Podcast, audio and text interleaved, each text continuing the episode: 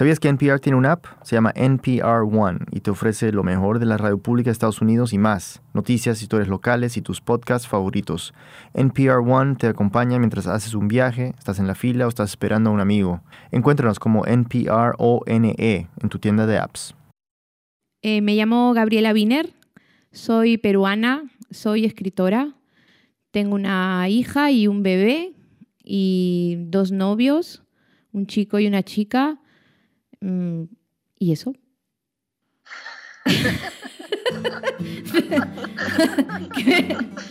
Súper normal. ¿Algo más? No sé qué tipo de más. Digo más cosas. de- Gabriela es amiga mía desde hace más de una década. Es bajita, mide metro 62, es morena. Y tengo los ojos pequeños.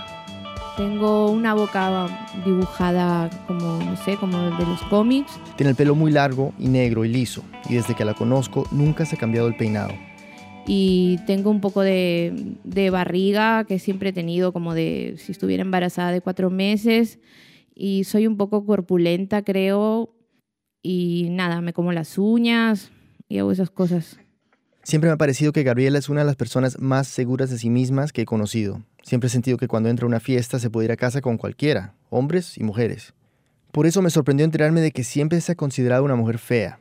Fea, pero si tiene no uno, sino dos novios, Jaime y Rocío. ¿Eso no es ser exitoso? Entonces, bueno, le pregunté. Sí, la verdad es que incluso mi novio como que es considerado guapo dentro de, lo, de la norma, ¿no? Y, y mi chica también es bastante guapa y eh, también pienso que soy simplemente a veces una afortunada o que es una ironía de la vida. Bienvenidos a Radio Ambulante desde NPR. Soy Daniel Alarcón. Camila Seguro y yo hablamos con Gabriela para entenderla un poco más, para que nos explicara mejor de dónde viene esa sensación y cómo la ha afectado. Mis amigas y yo, este, las tres niñas de primaria, estábamos enamoradas del hijo de la directora. Era enano, o sea, era como el, el primero de la fila porque era el más pequeñito. Tenía el pelo un poco castaño. eh, supongo que era como el blanquito. Tenía una cara dulce y era tímido y callado. Pero en todo caso nos tenía bastante omnubiladas, ¿no? Con, con ese pequeño tamaño y con, con eso, que no mataba una mosca en realidad, que no era el típico guapo seductor y no sé qué, pero era el, el chiquillo dulce y pequeño y guapo. Bueno, y según Gaby, este diminuto galán Él no quería nada, absolutamente nada conmigo. eh, y le gustaba más una de mis amigas. eh, pero una vez le dijo a alguien, si Gabriela fuera blanca, me gustaría, ¿no? Eh, entonces yo inmediatamente me imaginé, y creo que durante un buen tiempo, me imaginé exactamente como era yo, pero blanca, ¿no?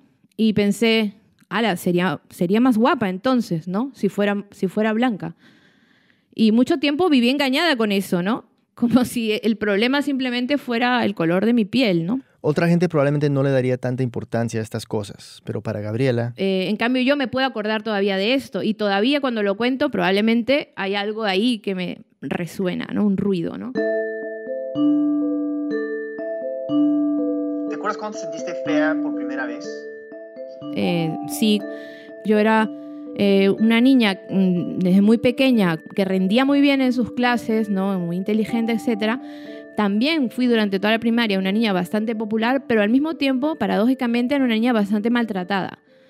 Eh, y siempre por lo mismo, ¿no? Por el tema de mi color de piel. Eh, y ahí era curioso porque me, llamaban negra, o sea, cualquiera que me ve me identificaría más con un tema indígena o, o mochica, no con una negra, ¿no? Pero los niños me decían negra, me decían mona, etc. Y eso me frustraba. Eh, eso para mí significaba ser feo, ¿no? Eso significaba estar eh, en, el, en el lado mm, triste y fracasado, ¿no? De la vida.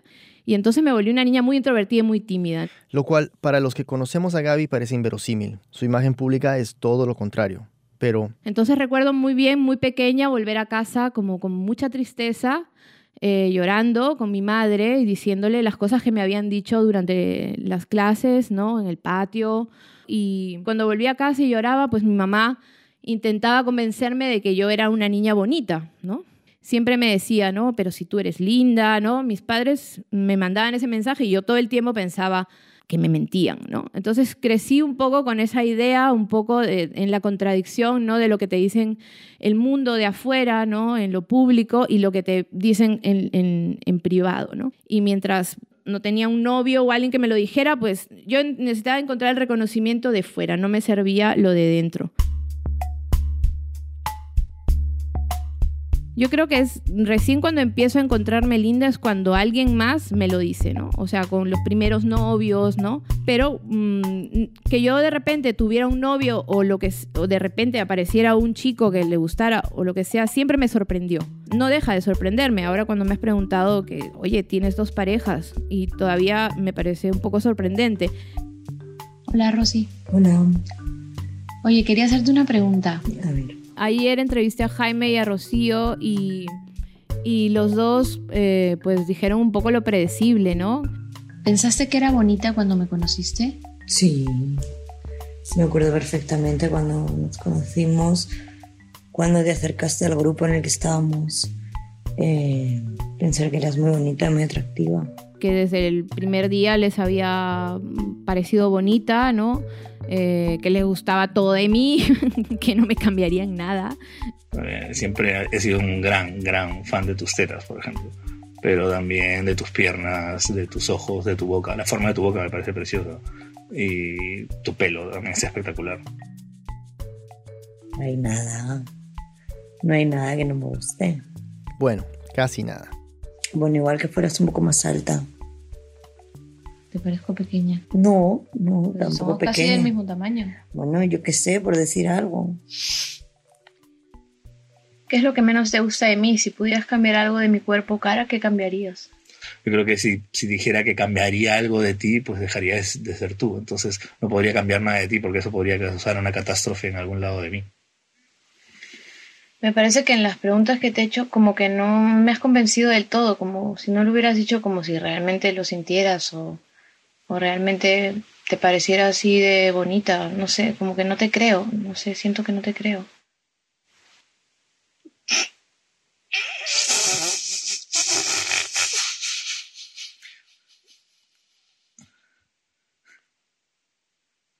Esa es una de las risas más feas que he escuchado en mi vida, por ejemplo. bueno, tú sabes que es así. Tú sabes que es así lo que Una pausa y volvemos.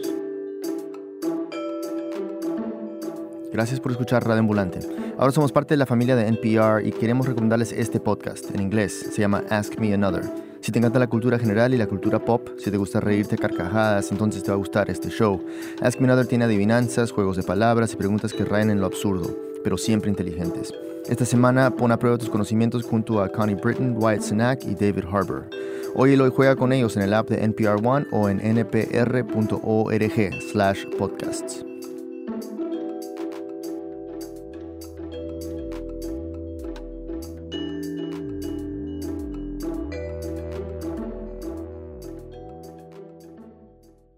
Bueno, antes del break estamos conversando con Gabriela Wiener. Quizás algunos de ustedes la hayan leído, quizás no. En fin, lo que pasa es que en el 2008 publicó un libro llamado Sexografías. Son crónicas, retratos de gente que persigue el placer y que no tiene pudor, gente como ella misma.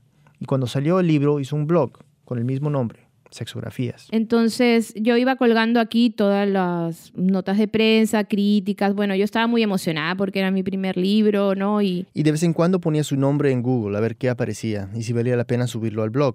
pero jamás me imaginé ¿no? que me iba a encontrar, en efecto, eh, con, el colegio, pero convertido en, el infierno ¿no? y en, directamente el, maltrato y, el, insulto más, crudo ¿no? y violento, ¿no? Una, una violencia terrible tirada a mi cara y por las mismas razones por las que me habían dicho cosas cuando era niña, ¿no?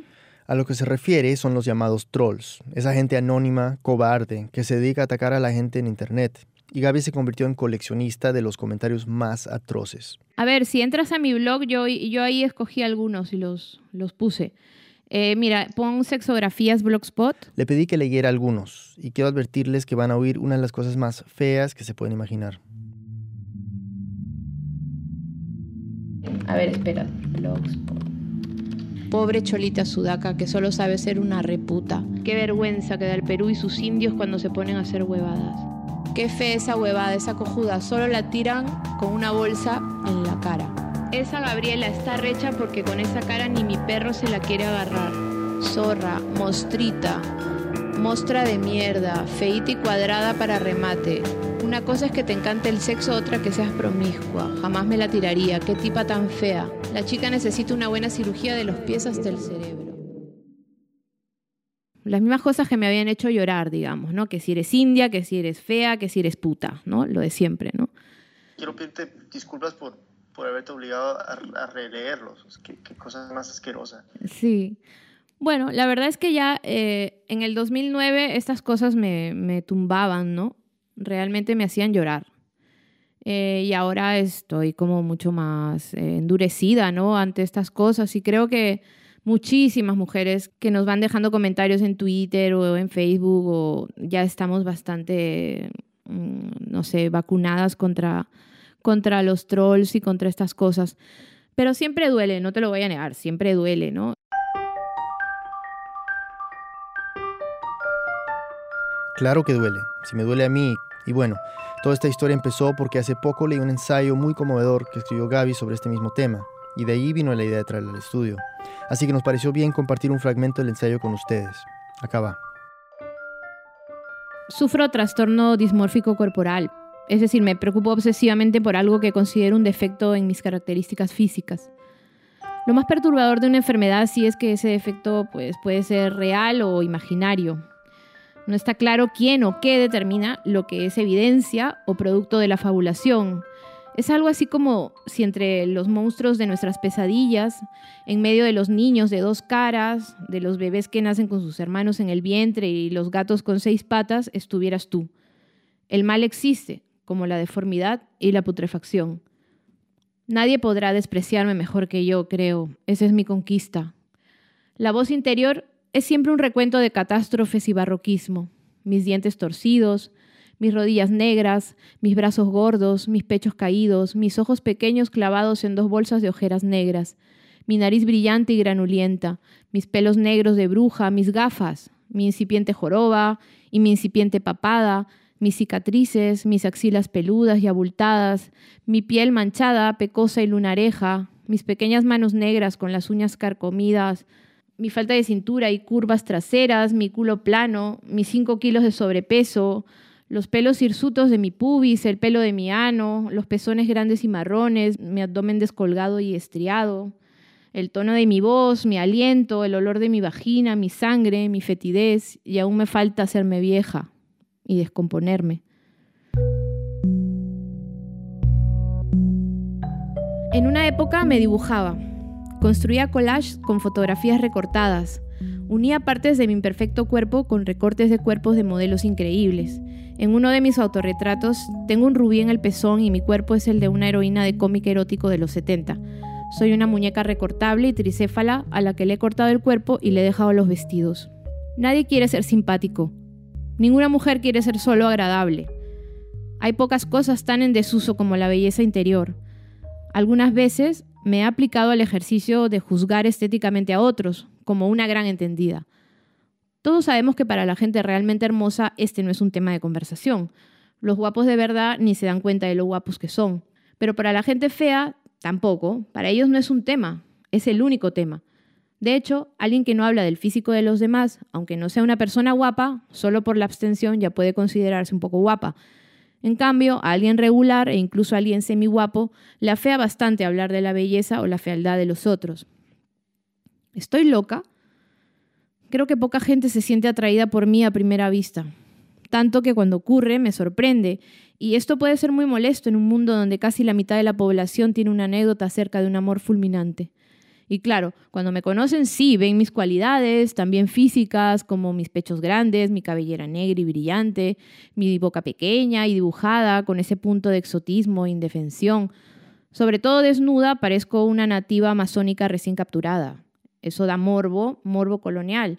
Sí, eso dicen mis amantes o mis amigos, que a veces son genios feos. Considero que si mis amantes o mis amigos son feos, también es un problema mío, me afean más. Me pasa lo mismo con lo que escribo. Lo que escribo siempre me afea. No hablaré aquí del odio que le tengo a las escritoras que además de escribir bien son portentos femeninos. Tengo a una enterrada en mi jardín. La belleza mata. Ser un hilo de conversación, un tema, un post para el escarnio público. En la foto que Allen colgó en un blog anónimo, yo estaba sentada en el suelo comiéndome un plátano. A continuación, hay 395 comentarios en los que me llaman fea, o en los que se explayan sobre todos los hombres que supuestamente me tiré estando casada y lo puta que soy en general. Lo de puta nunca me ha dolido particularmente, no perdamos el tiempo en eso, pero lo otro, lo otro, esa evidencia. Alguna vez yo también me odié de esa manera. Si la dismorfia corporal es una enfermedad mental, ¿me lo estoy imaginando todo? ¿Soy fea? ¿Soy en realidad bella? Y si me lo estoy imaginando, ¿por qué hay gente hablando de eso, escribiendo sobre mi fealdad? ¿Por qué es un tema? ¿Por qué me ama entonces un hombre bello? ¿Debería ser bella? ¿Querrían que fuera bella para así justificar su dolor, su apetito, su virulencia? ¿Tiene en ese caso que ver más con mi impureza moral que con la física? ¿No que era linda como decían mamá y papá? ¿Será la mezcla de ambas cosas? ¿Estoy loca si me hago estas preguntas? ¿Nadie más se las hace? Hay un dibujo, una pequeña viñeta que hice a partir de una frase que me dijo un día alguien que me ama a pesar de mis trastornos, de mis complejos o precisamente por ellos. Me dijo, me hubiera gustado conocerte de niña y decirte que eras la niña más bella del mundo. En mi dibujo, él viaja al pasado, me encuentra, me sienta en sus rodillas y como él es el hombre más bello que yo he visto nunca, me dice esa frase al oído y yo le creo, y nunca más se me olvidará. Así en esa historia alternativa de mi vida, yo creceré sin el trastorno y no me haré más preguntas. Me parte el alma escuchar esto porque, claro, como Gaby, ¿cuántas mujeres hay que se sienten así? Pero también le pregunté si había habido algunos momentos en que se ha sentido bonita. Lo típico, también te sientes bonita cuando te dicen que has adelgazado después de una gastroenteritis o, o después de una depresión, una tristeza, también te sientes bonita por temas así de banales, ¿no? Hay un momento en el que siempre me siento bonita y es más o menos como a la cuarta copa o quinta y entro al baño este, y me veo en el espejo y me veo preciosa. Es más, ese es el momento en que me quito las gafas ya definitivamente porque ya no veo tan bien ni con gafas ni sin gafas. Y me veo y veo y vuelvo al, al bar, o sea, sintiéndome una triunfadora total. O sea, y realmente me veo hermosa. No sé por qué, es una especie del alcohol también de embellecedor. Supongo que tiene que ver con eso, con la seguridad, pero yo diría que es una cosa este, comprobable, ¿sabes? O sea, hay fotos, hay fotos. claro, hay, fotos, hay fotos de ese momento y sí, estaba hermosa, ¿sabes? Ok, le dije, pero ¿y sin alcohol? Bueno, me he sentido muy bonita cuando me he sentido muy amada. Lo que puede ser peligroso, ¿no? Por un lado, es, es increíble la experiencia de, ver, de verte en los ojos de otra persona y verte embellecido por ese amor. Pero por otro lado es una trampa porque es como la dependencia de eh, algo externo para eh, confirmarte como alguien apreciable, no atractivo, ¿no? Eh, pero también me parece muy humano y me parece muy lógico que, esto ocurra, ¿no? Creo que, que, pasa todo el tiempo. Y claro, tomando eso en cuenta, la única solución duradera es la de un proceso interno, de creérselo uno mismo, de aprender a apreciarte como eres. Y quizás lo más alentador de nuestra conversación con Gaby fue esto que me contó, que sí es posible, que uno puede llegar a hacer las paces con la cara y con el cuerpo que te tocó. Nada, eh, he dejado cosas de las que dependía muchísimo y que me daban esa seguridad de sentirme bonita, que eran cuatro cosas, no, dos. Eran mi rizador de pestañas, porque tengo las pestañas súper mm, pequeñas y finas y para abajo, y eh, un poco de polvos a lo Michael Jackson para uniformizar este, pues, mis marcas de manchas, eh, sudores y brillos. ¿no? Y aunque no parezca, algo tan simple puede ser revolucionario. Porque a veces como que uno empieza a depender de unas cosas que crees que te dan la belleza total y de repente dejas de usarlas y estás igual, ¿no? Gabriela Wiener es cronista peruana y vive en Madrid. Su libro más reciente es Llamada Perdida. Camila Segura, Silvia Viñas y yo editamos esta historia. La música es de Luis Moret. El equipo de Radio Ambulante incluye a Fe Martínez, Luis Treyes, Elsa Liliana Ulloa, Barbara Sahel y Carlos Rolando. Nuestros pasantes son Emiliano Rodríguez, Andrés Aspiri y Luis Fernando Vargas. Carolina Guerrero es la CEO. Conoce más sobre Radio Ambulante y sobre esta historia en nuestra página web radioambulante.org. Radio Ambulante cuenta las historias de América Latina. Soy Daniel Alarcón. Gracias por escuchar.